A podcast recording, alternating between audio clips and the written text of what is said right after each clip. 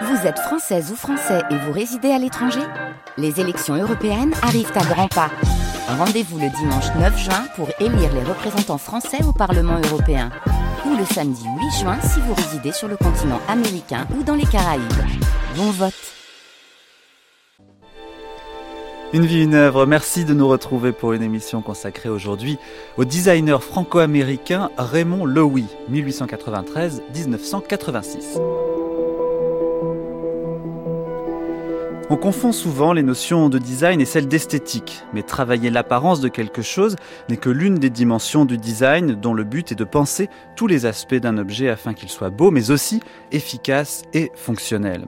Raymond Loewy est l'un de ceux qui a inventé cette discipline en tant que telle, l'ayant même théorisé dans un drôle de livre, La laideur se vend mal, à la fois autobiographique, naïf parfois, souvent prétentieux, mais aussi génial par bien des aspects.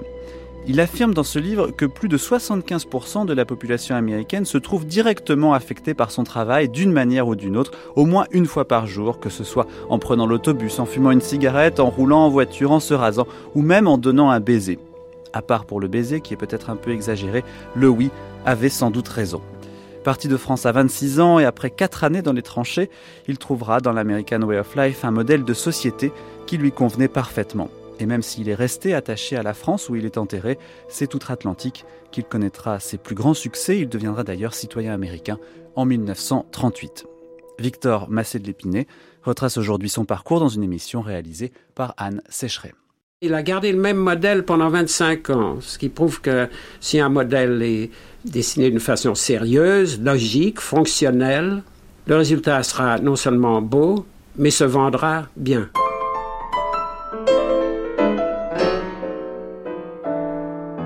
Il a compris avant d'autres, peut-être ce qu'on lui a reproché d'ailleurs, qu'il y avait un stade d'acceptation de la création et il a très bien su faire du nouveau jusqu'à un certain stade. Il était quelqu'un qui avait vraiment une double personnalité, c'est-à-dire à la fois quelqu'un très cultivé, très disponible, et d'un autre côté, quand il était dans le domaine public, c'était quelqu'un euh, qui était vraiment d'un égocentrisme tout à fait euh, désagréable. La NASA, euh, il n'a pas dessiné le vaisseau. Hein, de la même manière qu'il n'avait pas dessiné la bouteille Coca-Cola. Il y a beaucoup de légendes autour de lui, mais moi j'aime les fictions, donc ça, ça me dérange pas du tout. Le oui, il est en mouvement. C'est pour ça que je pense que sa position fondamentale, c'est modernisateur. Admettre un principe de mouvement et de modification constante et traverser ça avec un certain sourire.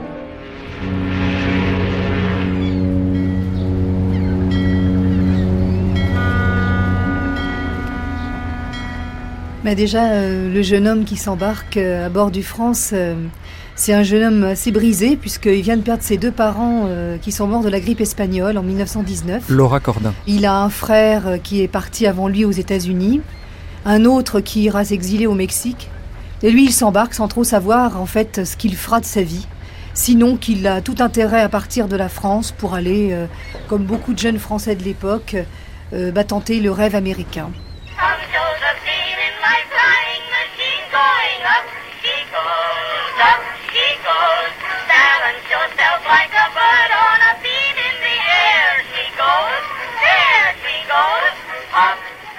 J'ai été conditionné par l'époque dans laquelle j'ai vécu.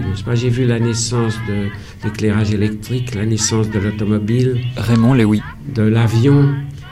Et j'ai décidé que je ne voulais pas être un simple spectateur de, de toutes ces choses. Je voulais faire partie de l'effort. Cet effort extraordinaire qui commençait.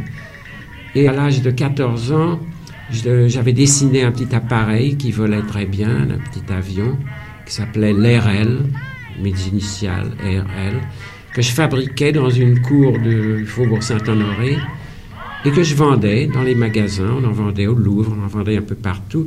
J'avais donc à, 14-15 ans jusqu'à 16 ans une affaire qui marchait très bien, dont j'étais l'ingénieur, le manufacturier, je m'occupais de la publicité, de la vente, et j'avais pu ainsi euh, gagner pas mal d'argent, suffisamment pour me payer de très belles vacances et de longues vacances, parce que j'aime beaucoup ne rien faire.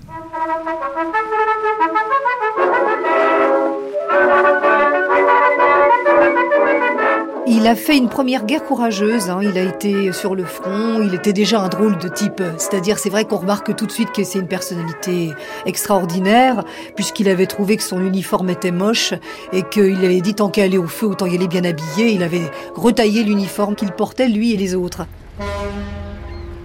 Alors il s'embarque à bord de ce grand paquebot, c'est l'époque où on gagne les États-Unis lentement, en faisant un très beau voyage, un long périple, on a le temps de faire des rencontres. Et euh, on a le temps de guetter, voir se profiler de loin la statue de la liberté, de comprendre qu'on a changé de continent, qu'on a changé à l'époque vraiment de monde. Et hum, voilà, ainsi va Raymond Louis. Et en route, il fait une rencontre intéressante. Il y avait un concours, en fait, un jeu, vous savez, à bord du bateau. Et euh, sur ce bateau, euh, il fait un croquis. Il avait déjà un très joli coup de patte de dessinateur.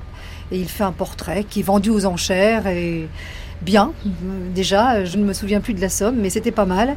Et puis il y a quelqu'un qui s'approche de lui qui lui dit Jeune homme, vous devriez faire du dessin industriel. Et là, vraiment, euh, Raymond Louis ne sait pas du tout de quoi il s'agit.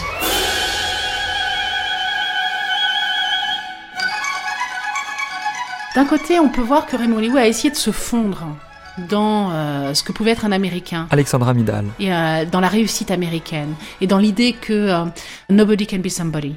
Et que tout était à portée de main, tout était facile et que le American Dream avait un véritable sens. Donc ça, c'est vraiment une vision d'émigré qui veut réussir en allant aux États-Unis. Donc il y a quand même cette dimension, je dirais plus de l'émigré encore que du français qui est là. Et puis d'un autre côté, c'est un homme qui a vraiment, d'abord, il a pris la nationalité américaine et euh, qui a décidé de faire sa vie aux États-Unis. même s'il a eu quelques entreprises avec la France, c'est très clair qu'il est, euh, il est devenu très américain. C'est difficile au départ. Euh, il habite assez misérablement.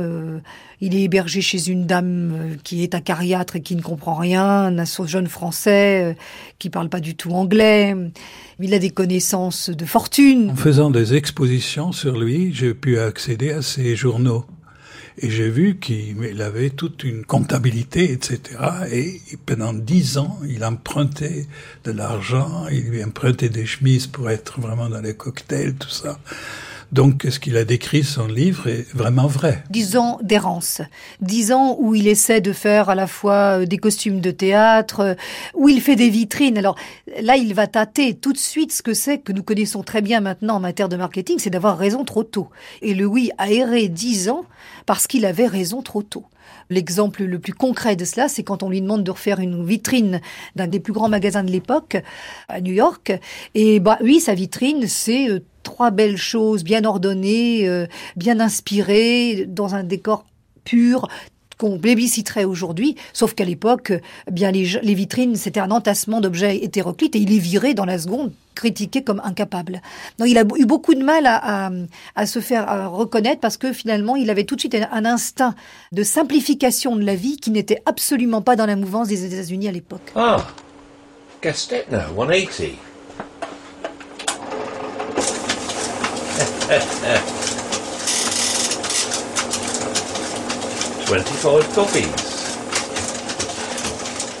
Sigmund Gestetner vient le voir un jour, c'est un homme d'affaires, et euh, il lui propose pour quelques sous, et euh, en quelques jours, trois, quatre jours, enfin vraiment euh, d'une manière très courte, de réaliser euh, quelque chose à partir de son duplicateur qui euh, ne connaît pas euh, le plus grand succès commercial depuis quelque temps. Et Raymond Lewy donc forge sa légende et raconte qu'avec quelques sous, il achète de la pâte à modeler. De toute façon, il n'a pas d'argent pour acheter autre chose.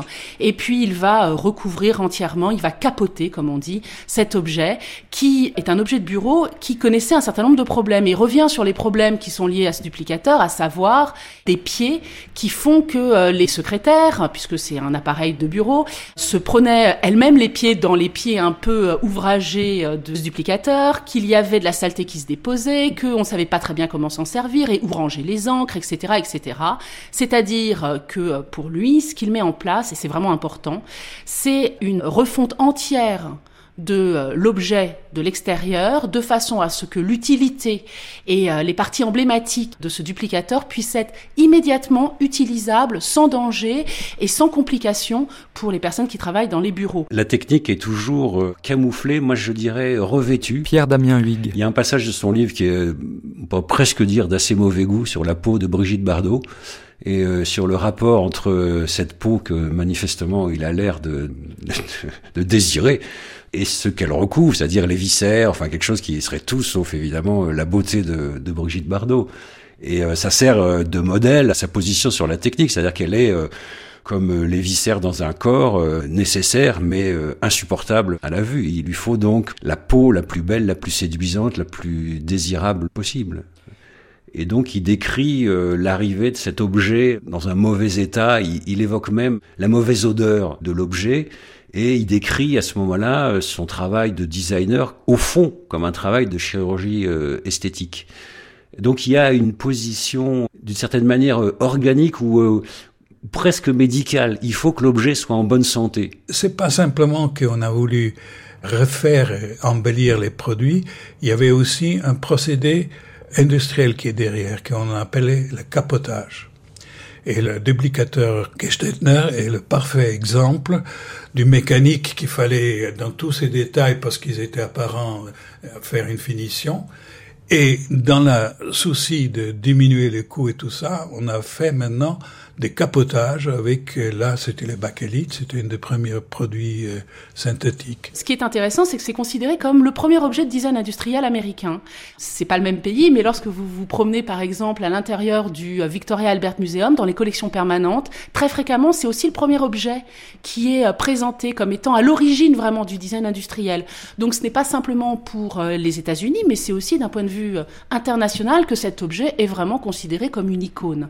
Le point peut être euh, essentiel autour de ce duplicateur Gestetner, au-delà de la légende, c'est que euh, ce simple objet peut vraiment permettre de raconter toute l'histoire du design américain. D'abord parce que dans un premier temps, ce capotage, cette manière de cacher la complexité, les rouages, de permettre que ce soit plus simple et plus facile, permet une chose qui est essentielle dans le champ du design des années 20, à savoir domestiquer la technologie. On est quand même, après la, la Première Guerre mondiale, dans une angoisse liée à la technique.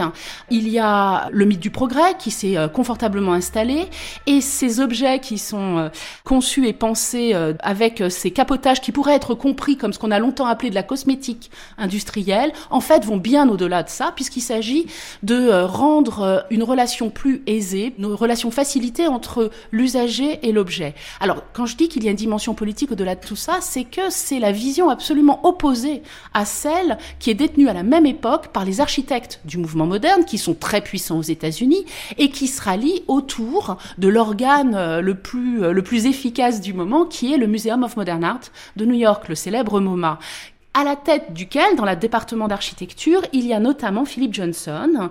Et euh, Philip Johnson, le célèbre architecte, à ce moment-là, défend, en fait, on est en 1934, hein, donc à peu près dans les mêmes années, met en place une exposition très importante qui s'appelle Machine Art, dans laquelle il va présenter, exactement comme s'il s'agissait d'œuvres d'art, des éléments de la vie courante. Ça peut aller d'une série de louches à des euh, boules de billard, en passant par euh, des hélices d'hélicoptères, des ressorts, euh, vraiment des éléments euh, techniques et fonctionnels qui défendent l'idée à l'époque des architectes du mouvement moderne, à savoir ce qui fonctionne bien et beau, c'est-à-dire une esthétique du bon fonctionnement.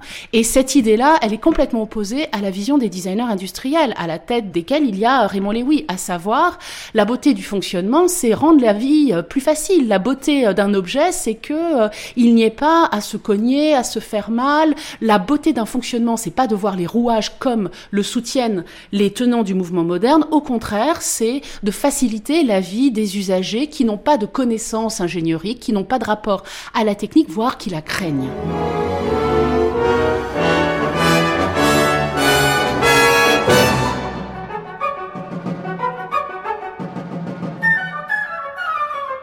par rapport au déploiement des activités techniques ou des activités euh, industrielles, le design lui apparaît comme une activité euh, seconde, ce qui dans mon esprit ne veut pas dire secondaire, et certainement pas dans son esprit non plus. Hein. C'est une activité seconde qui intervient euh, après un certain stade de production des objets euh, industriels. Une fois qu'en réalité ils sont techniquement produits et déjà arrivés à un certain stade de fonctionnement possible. Je crois que c'est assez clair dans son livre.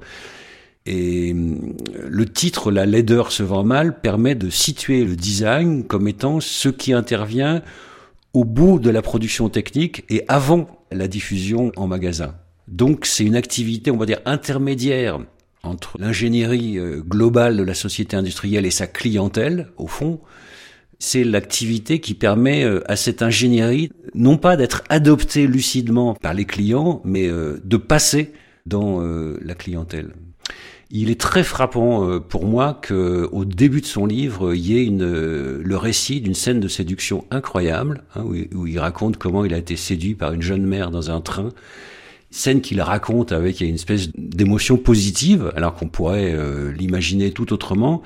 Et je pense que c'est euh, le fait qu'il ait placé cet élément dans son livre, alors que ça, semble détaché de toute autre préoccupation concernant le design, signifie en fait quelque chose qui est euh, ce qu'il a cherché autour, je dirais, des objets industriels, c'est leur conférer la qualité d'être séduisant le design tel que Lowy le conçoit est profondément associé à cette notion de séduction.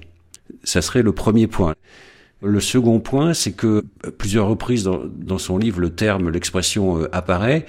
Il cherche à simplifier l'apparence des objets euh, industriels. cette notion de simplification est essentielle, c'est par là qu'il rentre ou qu'il interfère dans le débat euh, avec les fonctionnalistes. Vraiment, Louis dit, c'est une quasi-citation d'un passage de son livre, euh, au fond, plutôt que forme et fonction, il faudrait dire fonction et simplification ou forme et simplification. Il s'agit de simplifier. Alors si on essaye de lier ce point que je viens de dire avec le précédent euh, concernant la séduction, on peut penser que ce que cherche à faire euh, Lowy, c'est définir le minimum d'appareillage qui convient à un objet industriel pour qu'il soit séduisant. L'appareil minimum, comme on peut dire, le plus simple appareil, hein, la couverture minimum. En même temps, ça localise bien son champ de travail qui est celui de l'apparence des objets.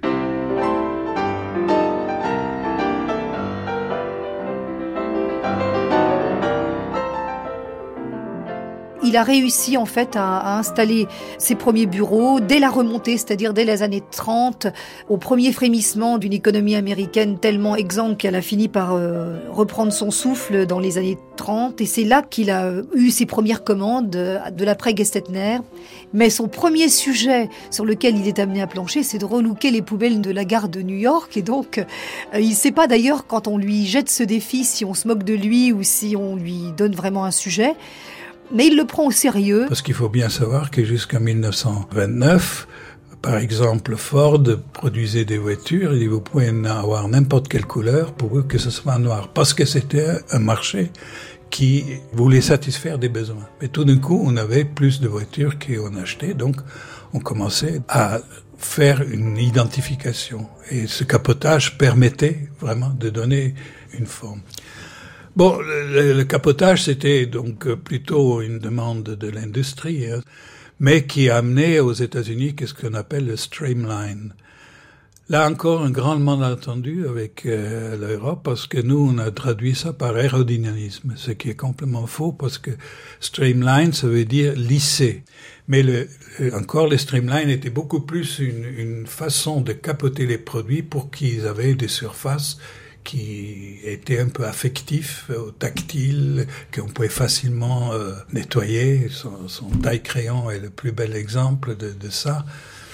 Donc, euh, ce n'est pas de l'aérodynamisme comme nous on a pensé, qu'on a rigolé un peu là-dessus. Et ce capotage, il a après appliqué aux locomotives. C'est ce qui est assez intéressant. Et là aussi, il a fait quand même d'énormes projets et des énormes réalisations avec ses différentes locomotives. Donc, la dernière, la Pennsylvania Diesel, qui a encore été en service jusqu'à très récemment.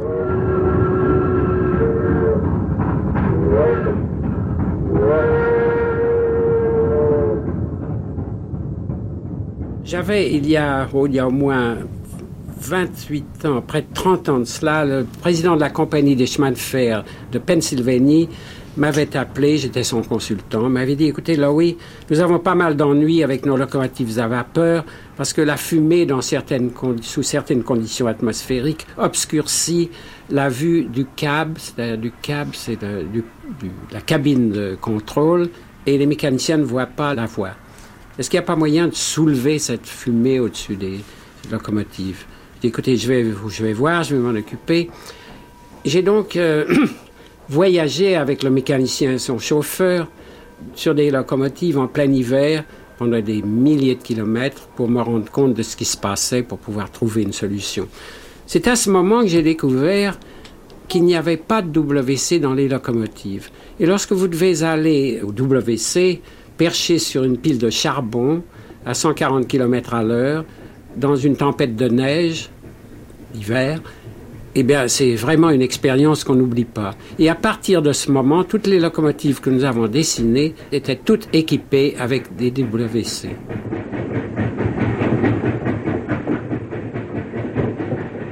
Ce qui, euh, de mon point de vue, manque chez Louis et qui se trouve chez d'autres designers, en particulier euh, ceux qui s'inscrivent dans la ligne de Sullivan, euh, Frank Lloyd Wright et dans une certaine mesure aussi Molly, c'est il n'y a pas chez Louis de critique de la puissance de production industrielle.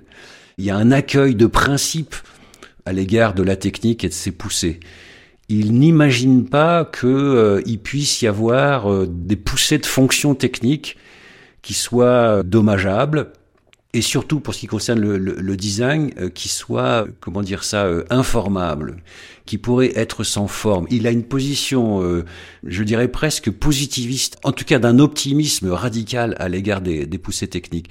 Lowy pense que toute technique est capable d'avoir une belle apparence.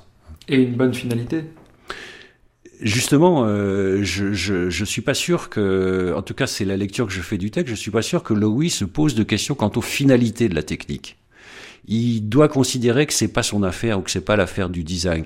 Qu'au fond, la question euh, de la finalité de la technique euh, ou les questions liées à la finalité de la technique, elles se règlent ailleurs que au niveau du design. Le design n'est pas responsable des finalités techniques. Il est responsable de leur passage parmi nous au sens de leur devenir euh, acceptable dans un bonheur au moins relatif. Pour aller encore plus loin, il y a un fait qui n'est pas négligeable dans l'histoire de Raymond Lewy, qui est que comme à peu près tous ces comparses du euh, mouvement euh, Streamline, ils ont été tous très proches de l'idéologie eugéniste. L'esthétique défendue par les tenants du Streamline est une esthétique qui se rapproche d'une manière incroyablement euh, forte de ce qui va être développé à peu près à la même époque dans l'Allemagne nazie. Et cette question permet de voir euh, quand même que derrière les formes, il n'y a pas un seul langage qui s'exprime et que si l'idéal de Raymond Lewy, de Norman Belguedes, d'Egmond Arens et de tous les autres était de défendre une vertu démocratique par un design accessible à tout le monde, eh bien on retrouve un discours assez proche et des formalisations extrêmement proches dans l'Allemagne nazie. Et ça, ça ouvre à question.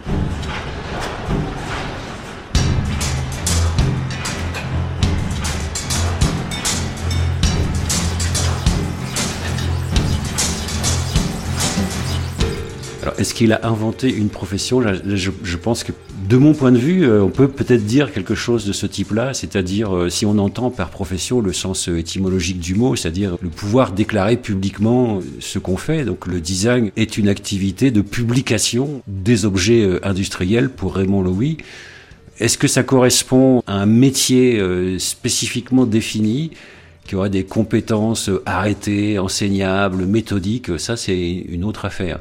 Je pense que dans son livre, quelque chose qui est de l'ordre d'un génie personnel lui paraît euh, certainement convenir fondamentalement à la profession à la possibilité de proférer publiquement la phrase oui, je suis designer. Ce n'est pas un terme très euh, couru, très compréhensible non plus dans les années 20 et dans les années 30. Donc ce regard et cette position de designer qui n'est pas un architecte, qui n'est pas un ingénieur, mais qui travaille évidemment avec les enjeux de la consommation puisqu'il s'agit de produire industriellement des objets, des produits qui s'adressent au plus grand nombre. Donc il s'agit d'un designer industriel et je crois que l'affirmation d'appartenir à un nouveau champ et d'appartenir à une nouvelle discipline. Ça, c'est une des incroyables réussites du euh, mouvement de design industriel du streamline. Et là, on voit bien qu'il y a une nouvelle discipline qui est en train de naître et c'est quelque chose qui est formidablement intéressant, notamment au moment où ils se réunissent tous en 1939 à l'exposition universelle de New York, une exposition qui va durer deux ans, dont la thématique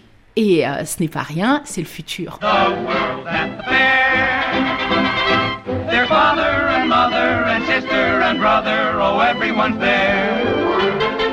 Point culminant du design américain, c'était vraiment l'exposition mondiale de 39 où tous les designers qui ont été les pionniers dans ce euh, domaine-là ont pu exprimer leur vision de la future. Donc Belgades a fait l'autorama de General Motors où il a montré la cité comme elle sera dans l'avenir avec les différents niveaux de piétons, voitures, etc.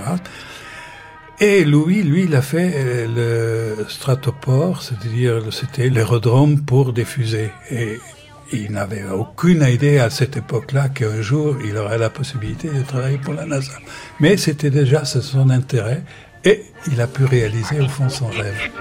Come on, Miranda. All right, Elmer.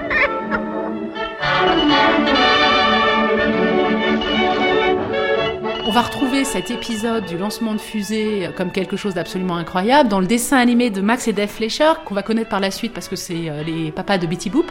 Et ils réalisent un dessin animé qui s'appelle All's Fair at the Fair dans les années 40, euh, donc au moment encore où se tient euh, cette exposition universelle. Et on voit à quel point il s'agit non seulement d'un événement hors du commun, mais aussi comment c'est quelque chose dans la dimension populaire et culturelle qui intéresse vraiment le plus grand nombre, les visiteurs et les les gens et les enfants, qui a quelque chose à la fois de pédagogique et en même temps un imaginaire qui est très fort. Et je pense que l'imaginaire chez Raymond Lévy, euh, c'est quelque chose qui ne devrait pas être sous-estimé. On voit bien à quel point euh, raconter des histoires, fictionner euh, et anticiper, ça fait vraiment partie de sa conception du design.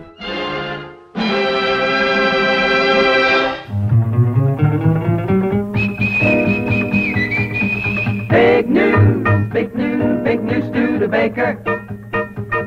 craftsmanship with a flair. The standout car in the low price field, the only car in the low price field that's really, really new. Studebaker, Studebaker, big new. Quand on regarde même euh, tous ces travaux et comme il a influencé l'industrie automobile, il était quand même un des premiers qui a fait une voiture très européenne avec la Studebaker Skylark, qui a complètement révolutionné l'industrie automobile américaine parce qu'il y a eu après les, toute la série des voitures sport comme Mustang, comme Corvair, comme Corvette, etc.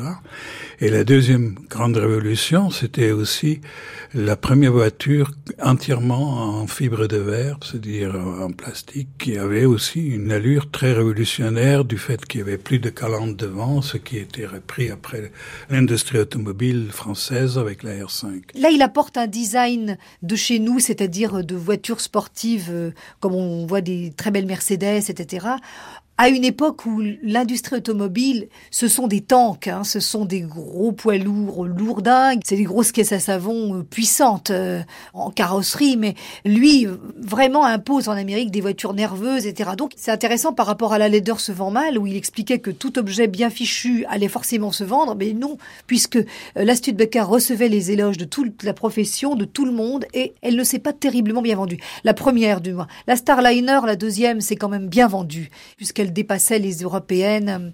Mais ça n'a pas sauvé Studebaker, même l'Avanti, qu'il a quand même su concevoir dans sa maison de Palm Spring euh, en un temps top chrono euh, et selon des méthodes totalement le oui, c'est-à-dire conçu. Euh, il aimait beaucoup qu'on lui laisse carte blanche.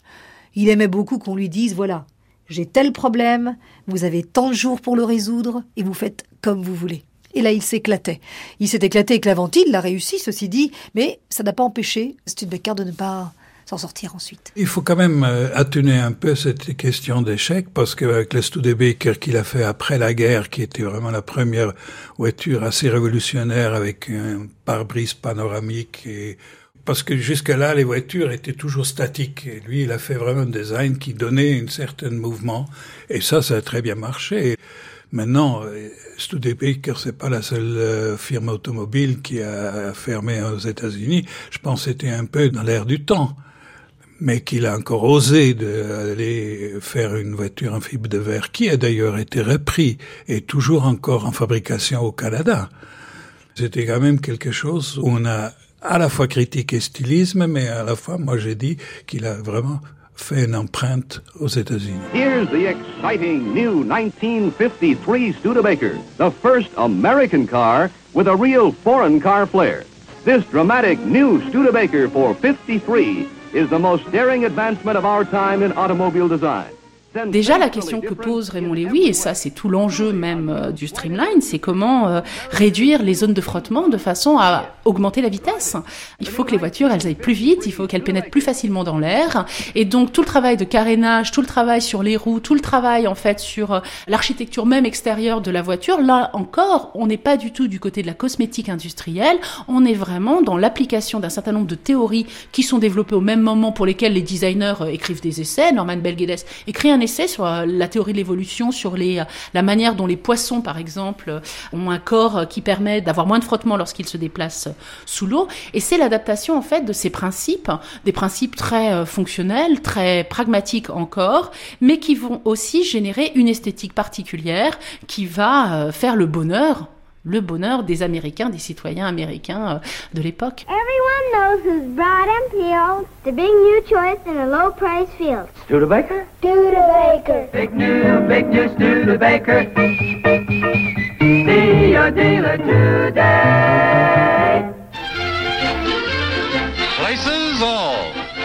Promenade and don't you fall. Promenade around the hall. Lucky Strike is first again. First again with tobacco men. Promenade straight down the pike. It's time right now for a Lucky Strike.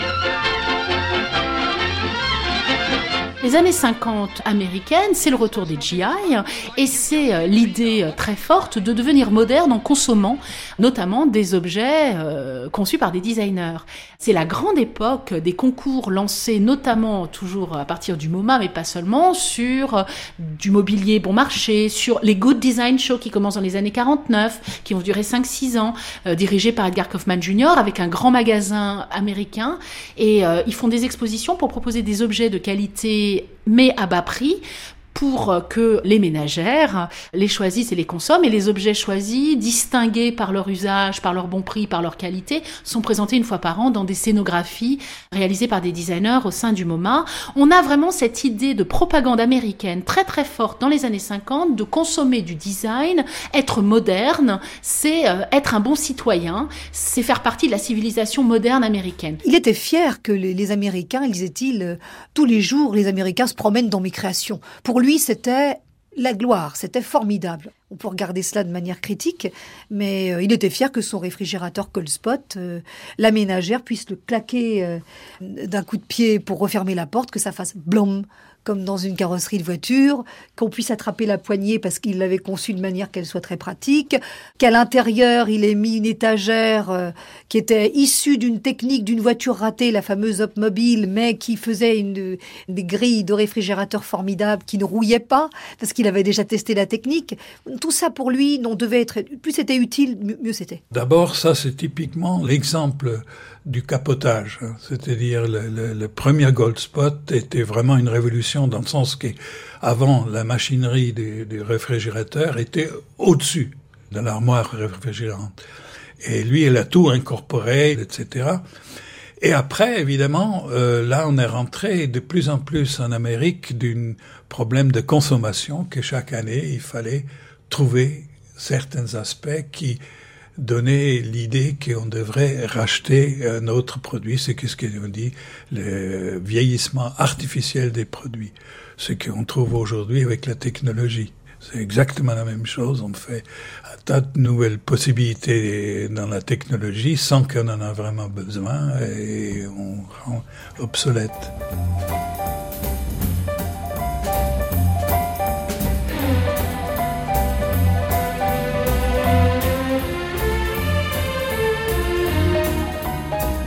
Je pense que la position de Lowy est, une position qui consiste à dire que le design est quelque chose qui soutient euh, le commerce entre les humains. Peut-être on peut lui faire crédit euh, du fait que euh, quand il pense commerce ou, quand son texte fait penser à, commerce, il ne s'agit pas seulement de développer des relations marchandes, mais aussi d'entretenir un certain climat entre les humains, au vieux sens du mot commerce euh, en français, hein, grâce ou à propos des objets euh, industriels. Je, pense par exemple qu'il y a, euh, c'est un ton de son livre, il me semble, hein, qui parcourt tout le livre, qui est quelque chose qui est de l'ordre d'une certaine joie, en tout cas d'une bonne humeur constante. Et il y a un mot qui est important d'ailleurs, qui est celui de grâce, de gracieux, si on veut faire crédit à Louis de quelque chose. C'est de faire en sorte, par le biais du design, que dans un monde commerçant ou commercial, il puisse y avoir du gracieux, quelque chose qui soit de l'ordre de la grâce.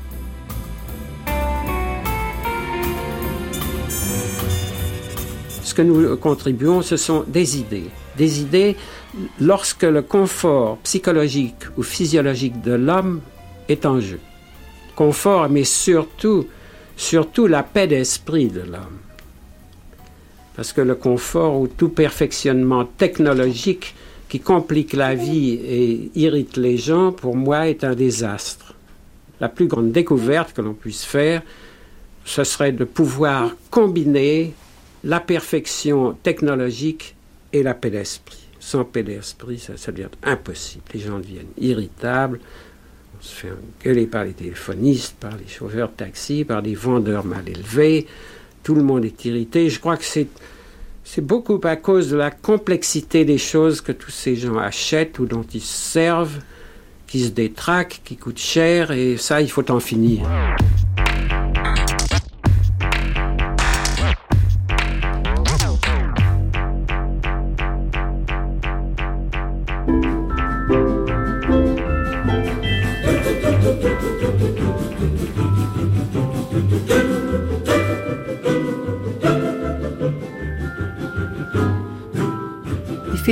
Time en 49 et ça c'est vraiment euh, formidable parce que c'est vrai que pour faire la une du Time il faut quand même euh, chausser grand. Alors là il est très très fier. hein. Pour lui c'est une consécration. Alors là il va prendre de mauvaises habitudes peut-être de vouloir trop se mettre en avant, de vouloir trop se vendre, de vouloir trop exister lui-même. Et il ne se rend pas compte qu'en existant trop lui-même il écrase ce qu'il fait. D'autres le verront pour lui et le réhabiliteront après, heureusement. D'autres l'enfonceront, en profiteront parce qu'il a tellement de talent qu'il est gênant aussi, euh, Louis. Alors dans ces années-là, tout lui sourit. C'est vrai qu'il en souffre pas.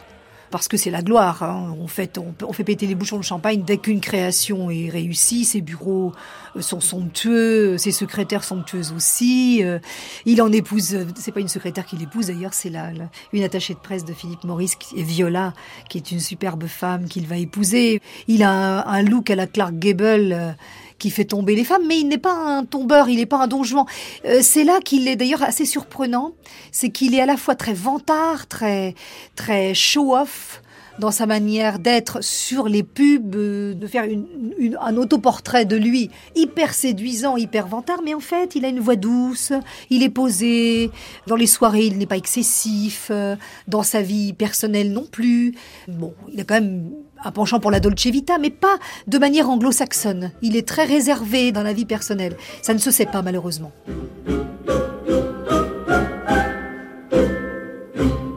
J'étais dans l'avion avec lui euh, en Allemagne et on arrivait à Düsseldorf et euh, il y avait l'annonce que Miss Univers était à bord et donc euh, il fallait attendre parce qu'il y avait la presse qui prenait des photos quand elle descendait de l'avion. Et lui, il s'est monté, il a parcouru de tout la- l'avion et il s'est mis à côté d'elle et dit ah moi je suis aussi dans l'avion. Ah, Moi, j'étais sur le siège de, de honte mais c'était cette réaction-là. Mais d'un autre côté, il nous invitait à la Sens, il, était, il cuisinait lui-même des repas délicieux. Il était vraiment, quand on était privé, même culturellement, il aimait beaucoup Tristan Bernard, etc. Donc, euh, c'était vraiment, un- pour moi, un type délicieux et un type haïssable quand il était en public. Mais c'était aussi son succès. Et on peut pas lui en vouloir qu'aux États-Unis, c'était tout à fait normal. Il a eu les premières pages de Times, etc. Et quand il venait ici, il pensait que c'était la même chose. Et puis il y avait aussi beaucoup de jalousie derrière. hein. C'est-à-dire beaucoup de designers à l'époque euh, étaient jaloux de qu'il venait comme ça et puis qu'il était tout de suite euh, reçu par Malraux. Donc il y avait aussi un peu de ça.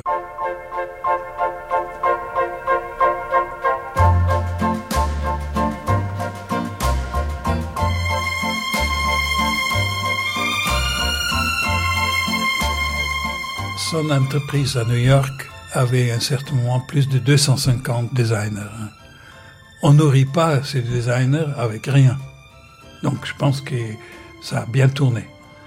Et euh, en France, on a eu quand même quelques succès, hein, que ce soit lui, que ce soit même Cotel Fouché, que ce soit même le Creuset, tout ça, c'était quand même des choses qui ont bien marché. Et il faut quand même savoir qu'en France, c'est la CI qui a introduit les bouteilles en plastique, avec les Javel Lacroix et tout ça. Donc on a quand même révolutionné pas mal de choses. Maintenant, il y a beaucoup d'autres euh, choses que je crois. Évidemment, le Key Strike, tout ça, c'est des choses connues. Mais comme designer, comme designer industriel, moi j'apprécie plus les choses où c'est pas nécessairement un succès commercial, mais où son professionnalisme de design a pu s'exprimer. Louis, entre-temps, avait eu une alliance géniale dans sa vie de designer. Il s'est allié avec Snace, qui était un génial concepteur architecte et donc, euh, il s'était en fait à la, alors là, je parle de la société américaine en Amérique, partagé un peu le monstre de, qui était devenu quand même la, la, compagnie de Raymond Louis aux États-Unis. Louis prenait plutôt le design des objets, alors que euh, prenait les magasins, tout ce qui était agencement, tout ce qui était décoration d'intérieur, architecture, etc. Quand il est arrivé en Europe, il a pu transposer tout ce savoir-faire à Monoprix, à Air France, au BHV. Et ça a bien marché et c'est vrai qu'il a bien su euh, se mettre au goût de l'Europe en apportant quand même quelque chose dans l'agencement de toutes ces enseignes et dans leur logo aussi. Je voudrais quand même avec la Shell euh, dire qu'une chose, ça a été quand même pour nous tous qui sont à la CI un fantastique apprentissage sur l'État. Déjà, euh, le slogan qu'il a mis pour euh, qu'on travaille dessus, parce qu'avant, les stations-service étaient des garagistes et tout ce qu'ils faisaient, c'était de vendre des pneus et tout ça. Lui, il a dit, les clients de la Shell sont pas des voitures, ce sont des humains. Et ça, c'était déjà toute une direction qui a amené la diversification et faire les cafétérias et toutes ces choses-là, qui était une révolution de point de vue marketing. Et ça, c'est nous, un des, typiquement de, de ces projets qui, euh, point de vue euh, visuel, n'a pas beaucoup parlé. Hein. Et tout ça, ça a été repris par Elf et par tous les autres compagnies après. Mais c'était vraiment une, une, façon de travailler. C'est ça que je voudrais mettre en avance. Une façon que de travailler que Louis nous a permis de faire, comme rarement on a eu l'occasion, c'est-à-dire de faire vraiment un pas prospective en avant, le mettre en trois dimensions sous forme d'une maquette grandeur nature et d'essayer de vendre ça. Malheureusement, avec la crise pétrolière de 72, on est venu en arrière et ça a pris un certain temps jusqu'à ce que l'industrie a repris ça.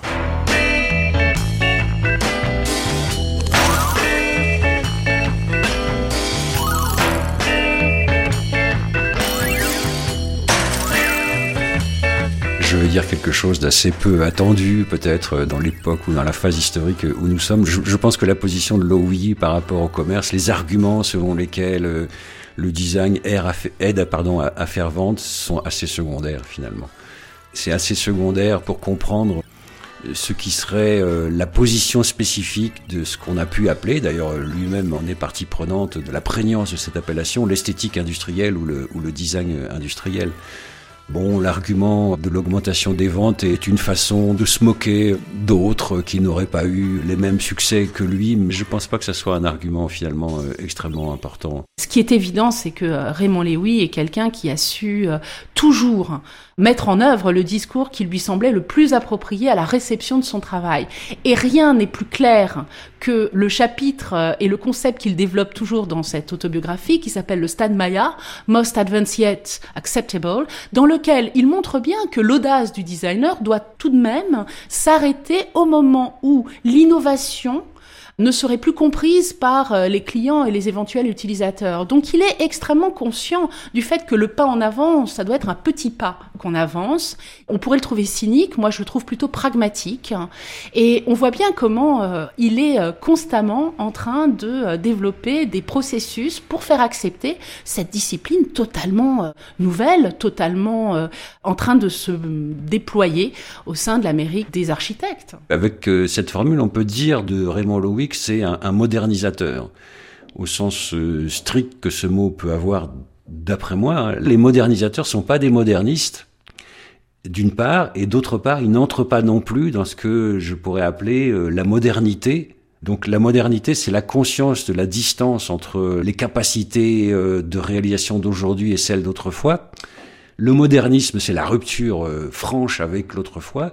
Euh, le oui, ça n'est ni la rupture avec autrefois, ni le fait de faire remarquer euh, la distance entre aujourd'hui et autrefois.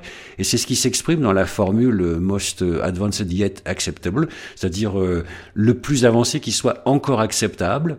Il y a toujours une norme de référence. Je pense que le texte est assez clair là-dessus.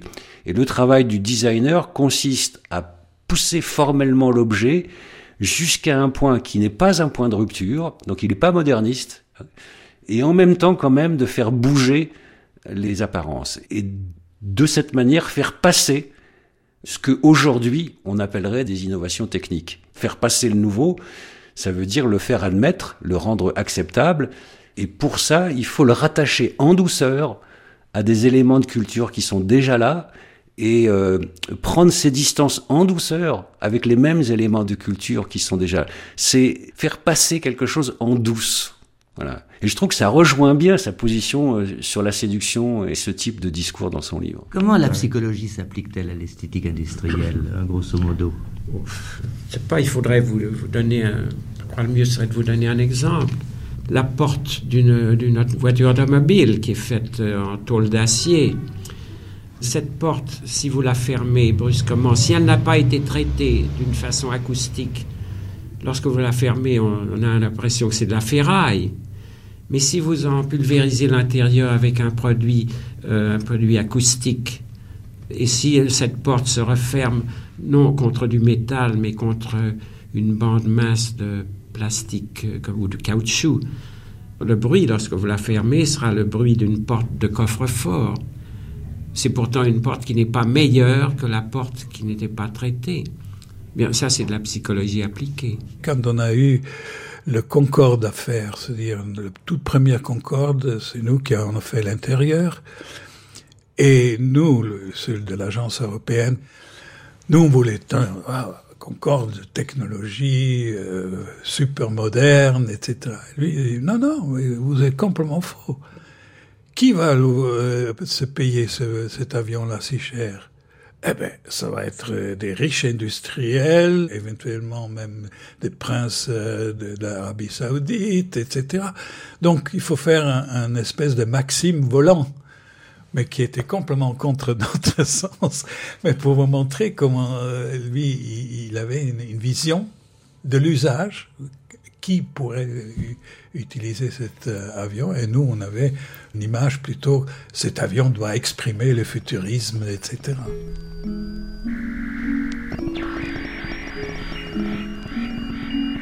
C'est aussi le premier qui a pu travailler dans l'espace avec la NASA. Et j'ai pu là aussi travailler avec lui là-dessus. C'était vraiment des, projet fantastique et où à ce moment-là, on ne connaissait pas du tout encore les effets de la non-pesanteur et on a tout développé des idées prospectives, comment les astronautes devraient se comporter dans cet univers-là.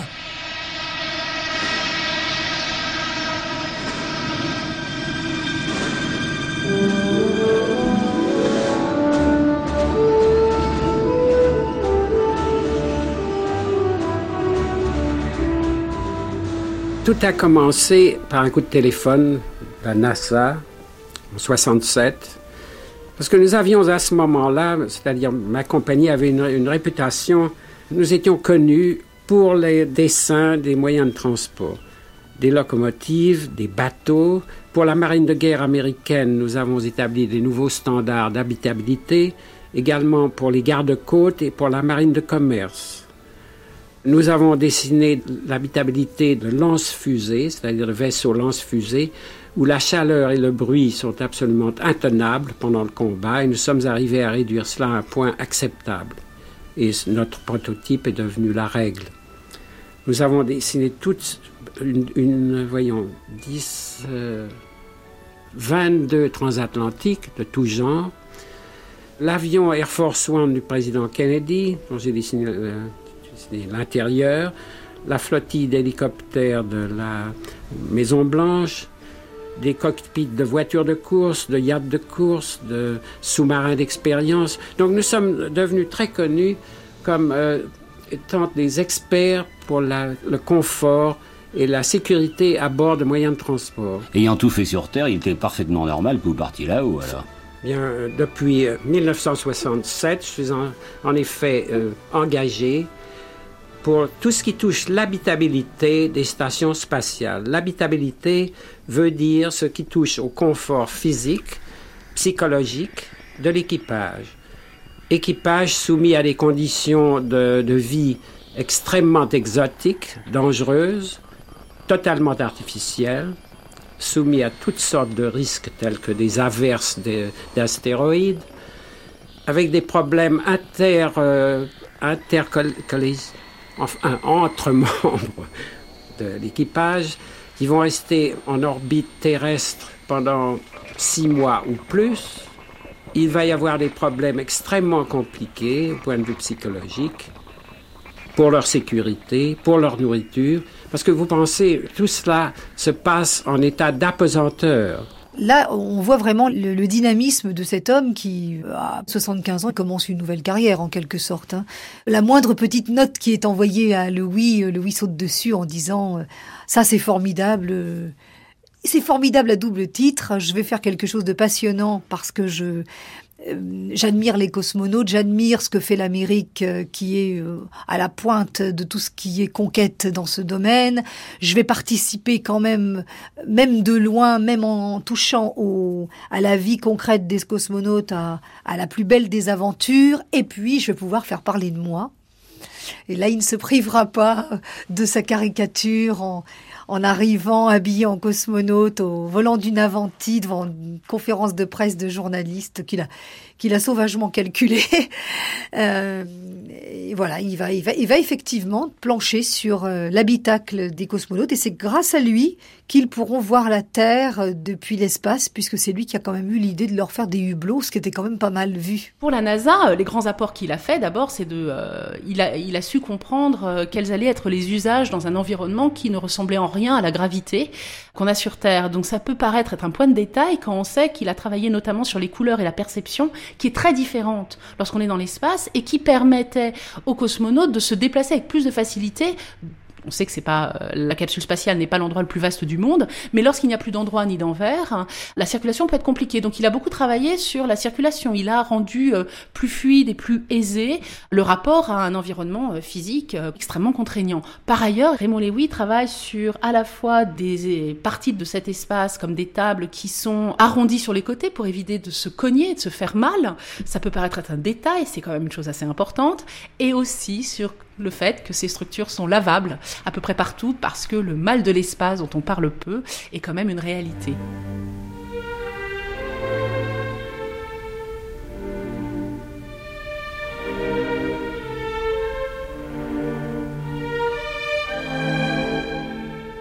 Raymond Lewin ne pouvait pas concevoir de passer le flambeau.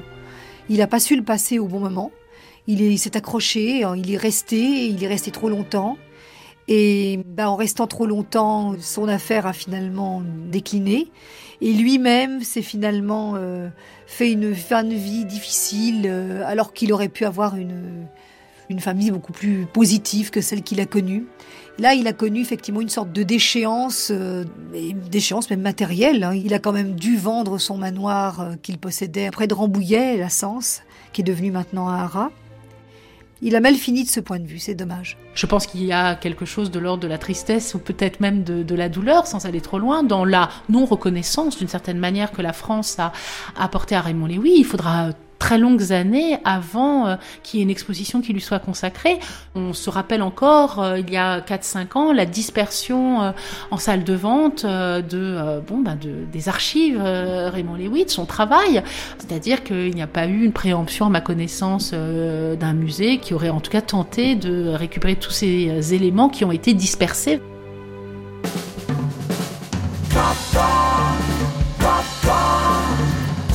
Dieu merci, il y a eu quelques grandes expositions, et notamment celle du Centre Georges Pompidou, avec euh, des textes remarquables, un travail vraiment très fin qui a été mené, mais il reste encore à faire, je crois, parce qu'on est avec Raymond Lévy dans un malentendu extrême quant à euh, et sa position et toute la question du design qui s'accroche même à cette personnalité un peu mal aimée, ou en tout cas on pourrait dire certainement méconnue. Que Raymond Loewy soit déconsidéré aujourd'hui ne signifie pas profondément qu'il euh, soit sorti de l'actualité. Je, pense que la position de Lowy euh, concernant le design a beaucoup plus d'actualité qui peut sembler quand on, effectivement renvoie euh, l'époque du design industriel ou l'esthétique industrielle euh, un petit peu pas aux oubliettes mais disons un moment dépassé. Je ne crois pas que les positions conceptuelles et théoriques profondes qui sont dans ce livre d'apparence légère, je ne crois pas que ces conceptions soient dépassées, loin s'en faut. Je pourrais citer des institutions concernant le design qui sont extrêmement contemporaines, de création en France extrêmement récente, dont le discours n'est pas littéralement celui de Louis, mais dont la position quant au design est celle de Louis.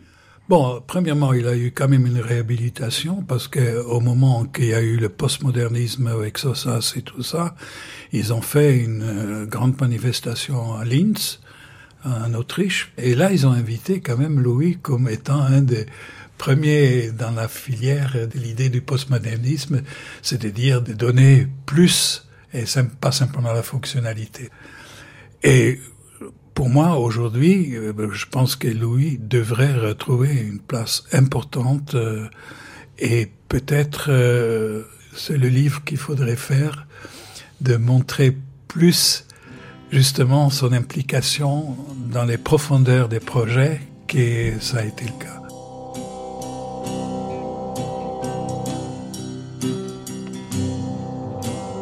Et si on finissait avec Bob Dylan? Ah oui, oui, j'adore Bob Dylan.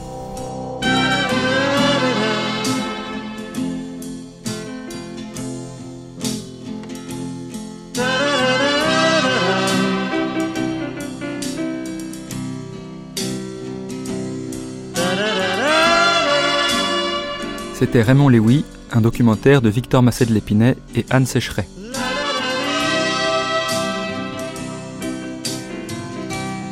Avec Laura Cordin, journaliste, biographe de Raymond Léoui, Alexandra Midal, commissaire d'exposition, historienne du design, Evert Hent, designer, et Pierre-Damien Huyghe, philosophe. Recherche d'archives Alina Marthe-Laurent Clotilde Fio, prise de son Jean-Pierre Pernel et Yves Lehors, mixage Clotilde Thomas attaché d'émission, Laurence Genepin.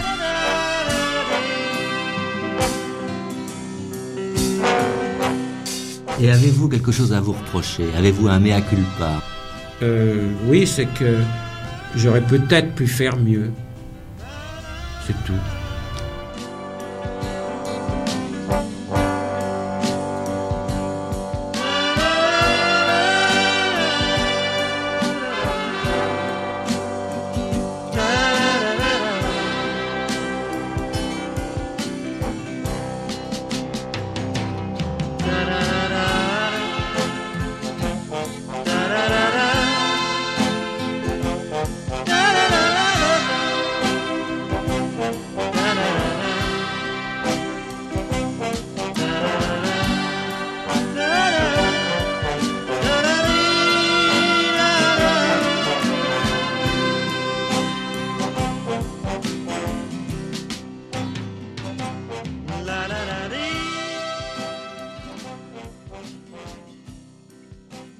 Une vie, une œuvre consacrée à Raymond Loewy a été diffusée pour la première fois le 23 mars 2013.